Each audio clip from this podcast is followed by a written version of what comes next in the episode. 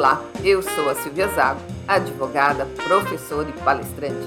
E esse é o Além da Lei, o podcast da ESA, da Escola Superior de Advocacia da OAB.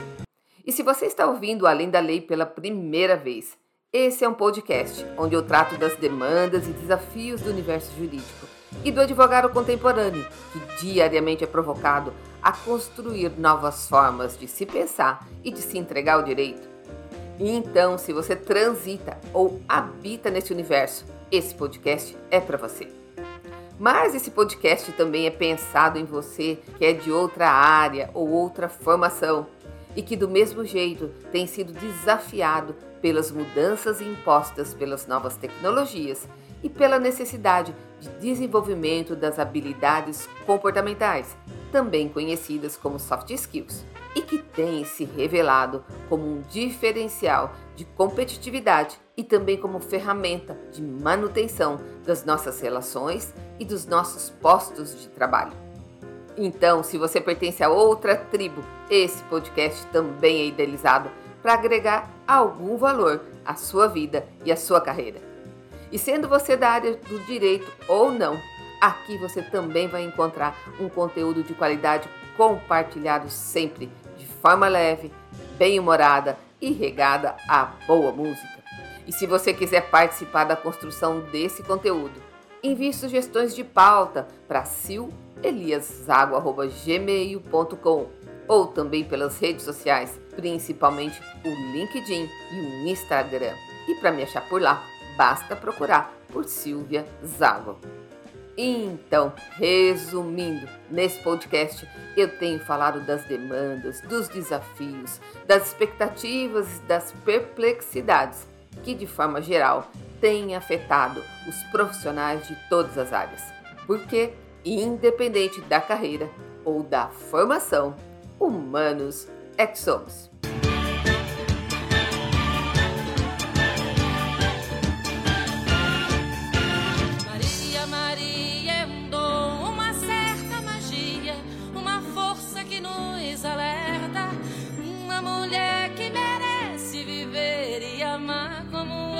Qualquer do planeta. Maria, Maria, o som é a cor, é o suor, é uma dose mais forte, lenta de uma gente que ri quando deve chorar e não vive, apenas aguenta.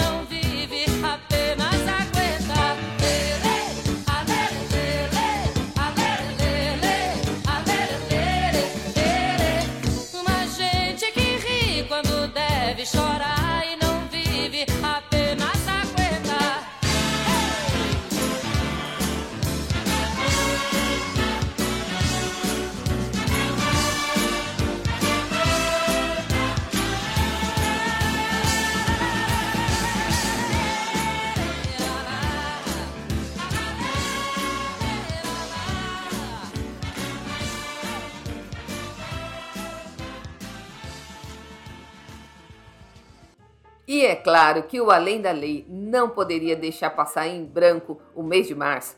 Nem em branco, nem em rosa, nem em azul.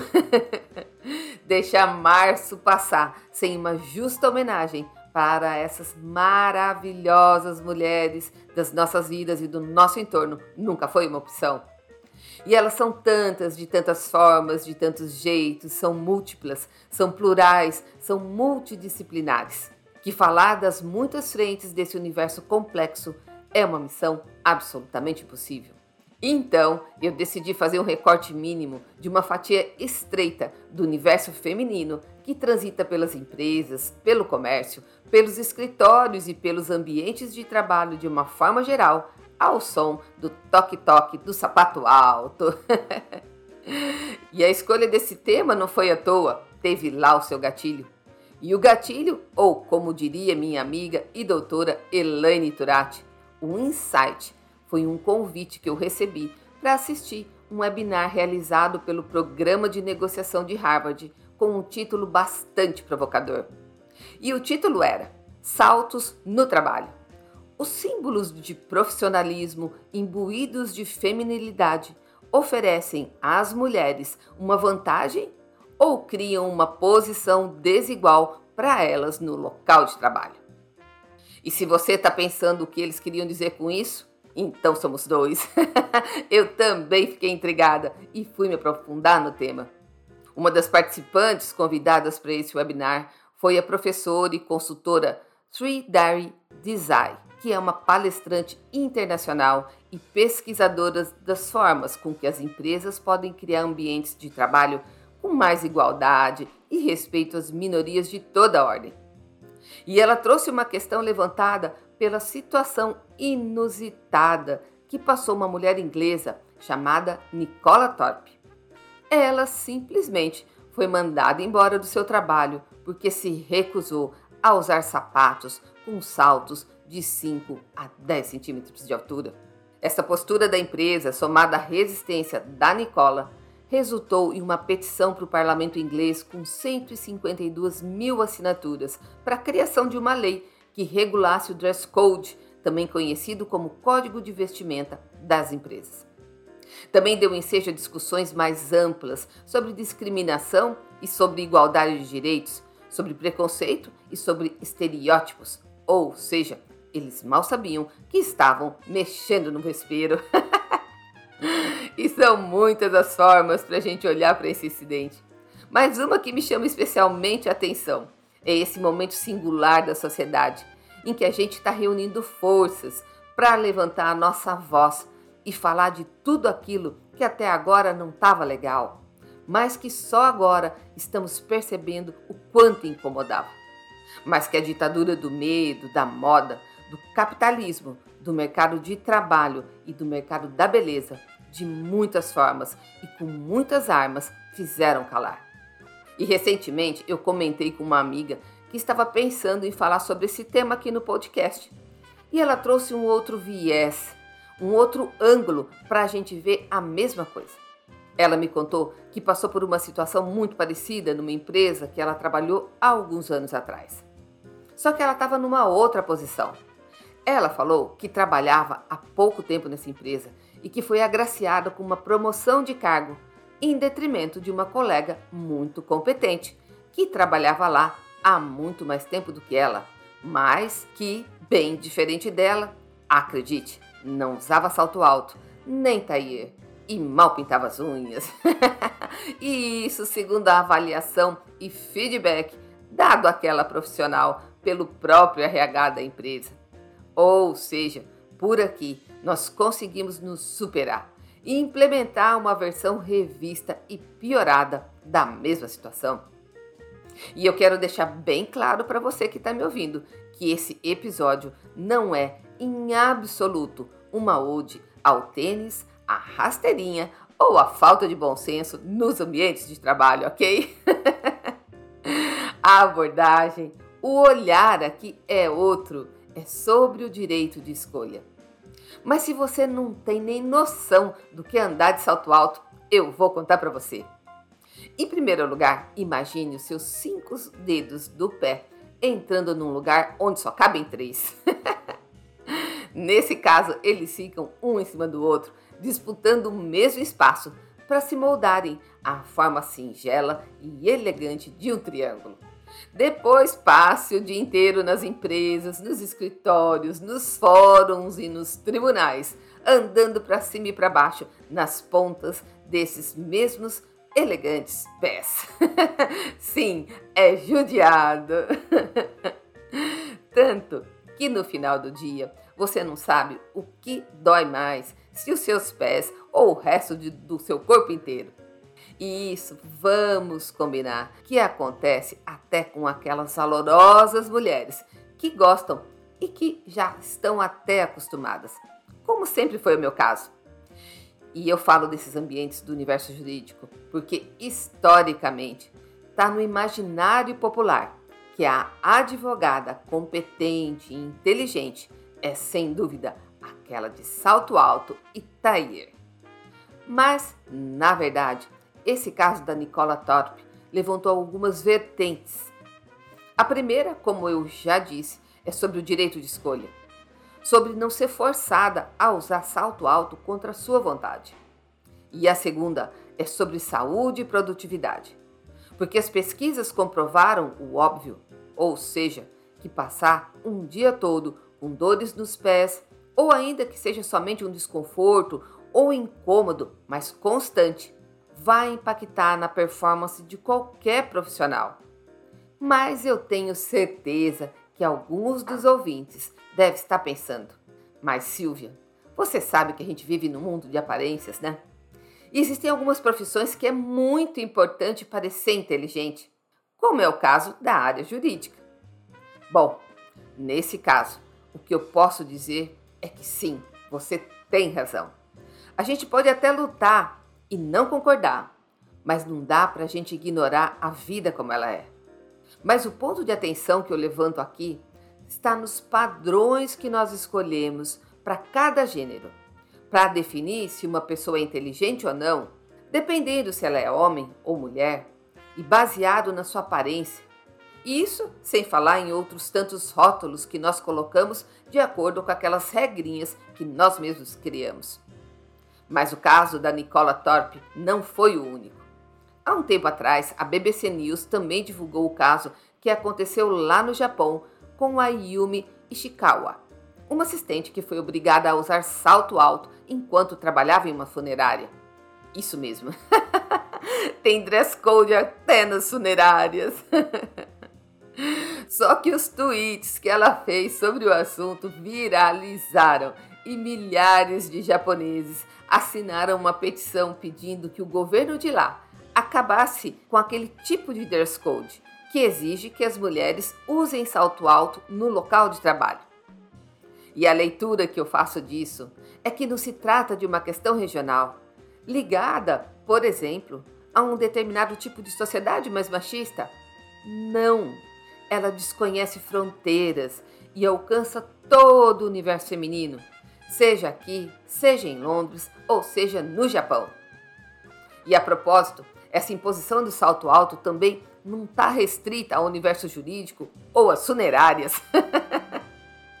Basta a gente prestar atenção em alguns filmes do tipo Jurassic Park, onde a gente vai ver as mocinhas dos filmes fugindo de bandidos e dinossauros sob lindos e elegantes sapatos de salto alto. Ou seja, se tem um ambiente onde esse dress code também é imposto, é na indústria cinematográfica. Portanto, esse é mais um ponto que precisa ser incluído nas inúmeras pautas sobre o direito das mulheres e sobre o refreamento de todo tipo de desigualdade. E falando em desigualdade, eu imagino que ainda há quem pense que esse tema esteja restrito e circunscrito somente aos interesses do universo feminino. Só que não. o direito a uma vida sem discriminação, livre de desigualdades, de violência e de pobreza constituem elementos determinantes para o desenvolvimento socioeconômico e sustentável de todas as nações e com forte impacto no crescimento da economia global. Acredite! então, a proteção desses direitos vai muito além da preservação dos interesses de um único grupo, mas é transfronteiriço e revestido de transversalidade, o que impacta na sociedade como um todo. E foi a constatação dessa realidade que levou a ONU, a Organização das Nações Unidas, a criar em 2010 a ONU Mulheres, com sede lá em Nova York. Uma conquista histórica construída tijolo a tijolo, a partir de vários tratados e convenções internacionais. E a ONU Mulheres surgiu com vocação e esforços claramente direcionados para a defesa dos direitos das mulheres e das meninas e completo banimento de toda forma de desigualdade de gênero. Mas o caminho para chegar até aqui não foi largo e nem foi plano. O fato é que o direito de gênero tem ocupado longas pautas de discussões no âmbito internacional, sob a ótica da política, sob a ótica judicial e sob a ótica religiosa. E o reflexo disso a gente está vendo nos movimentos de conscientização e na luta que diariamente é travada e que constrói um caminho de não retorno na direção do empoderamento das mulheres e na consolidação dos seus humanos direitos. E como é que eu sei disso? eu sei disso porque eu escrevi um artigo para a revista científica da OAB chamado Mulheres na ONU Retratos do Caminho, onde eu pude pesquisar sobre a longa jornada que foi feita até que os direitos das mulheres fossem incluídos na pauta dos direitos humanos. E para quem quiser ler o artigo na íntegra, é só fazer uma busca na internet pelo volume 2 da edição 34 da revista científica virtual da OAB, que está disponível para todos nós. Mas foi nessa pesquisa que eu me deparei com uma fala da doutora Maria Amélia de Almeida Teles no livro O que são direitos humanos das mulheres.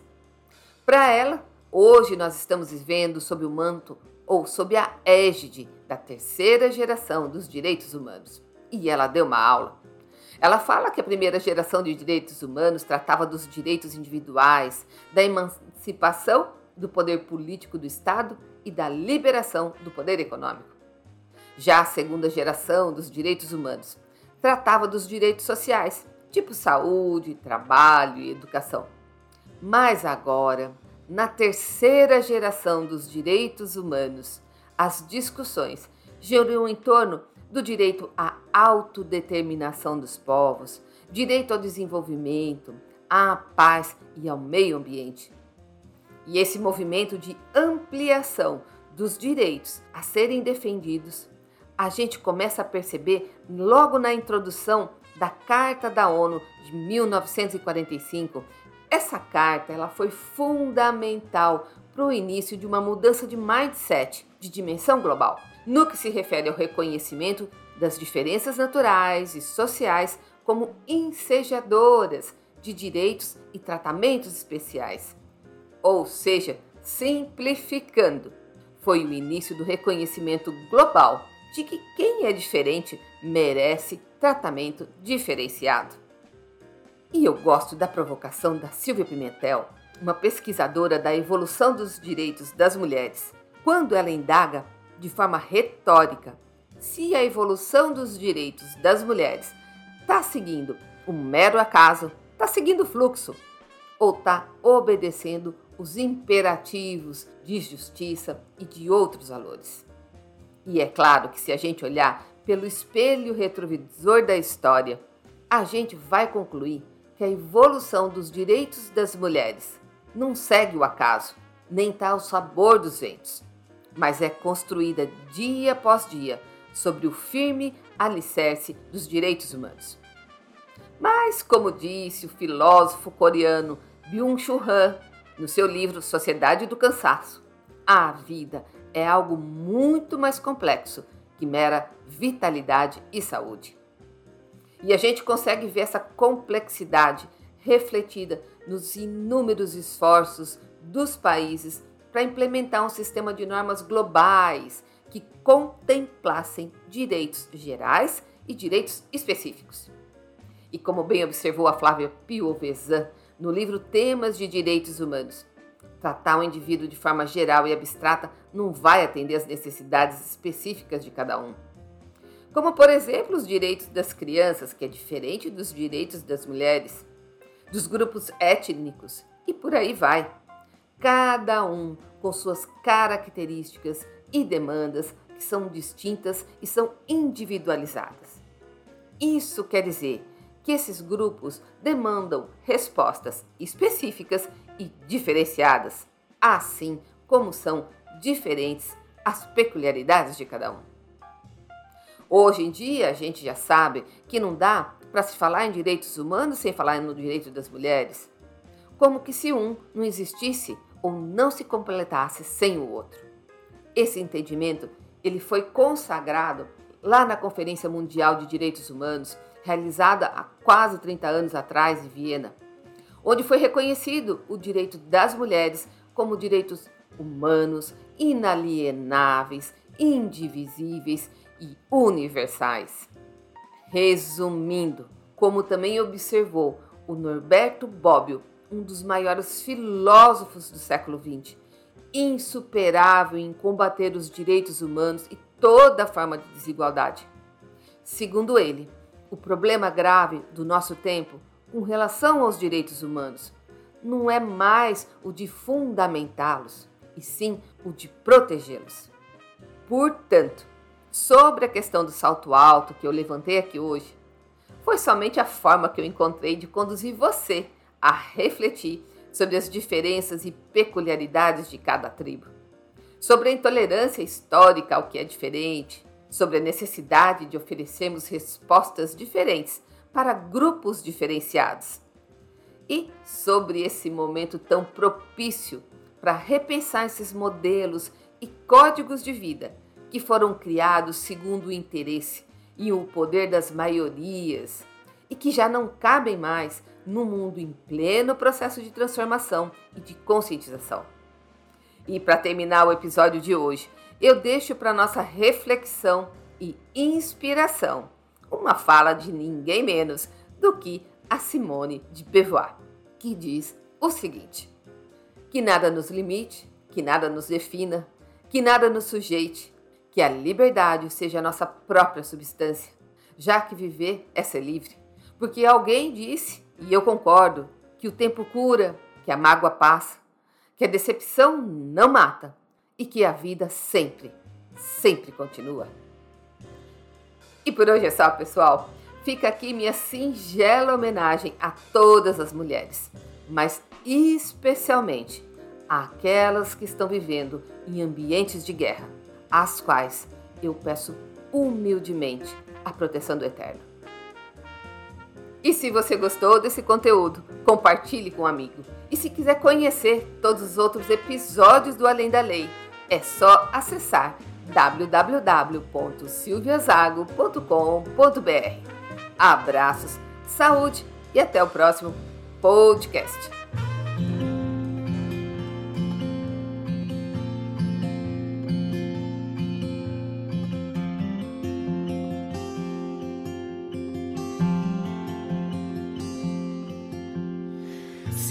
Acorda a oração.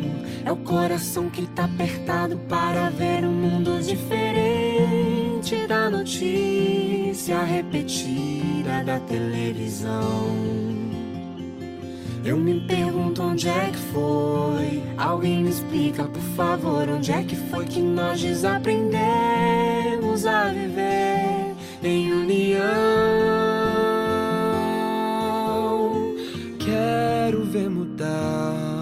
Eu aqui só esperar, eu sou um deles, sou só um deles. Minha oração só é real transformação se começar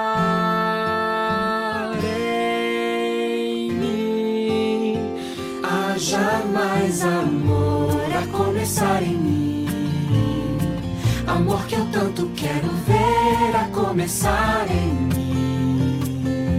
A começar em mim. Quem me perceber, que antes possa me reconhecer, me descrever em teu amor.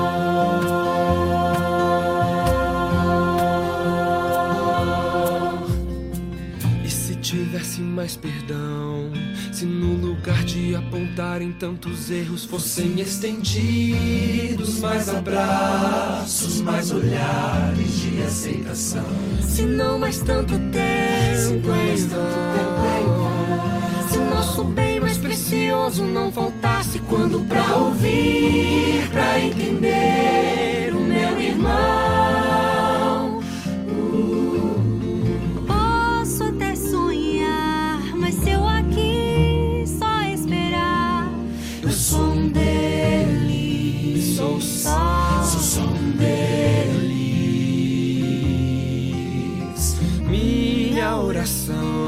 só é real transformação se começar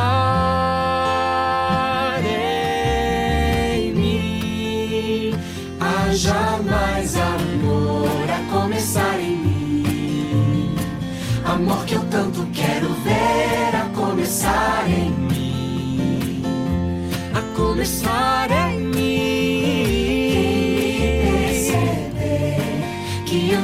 Possa me reconhecer, me descrever em teu amor.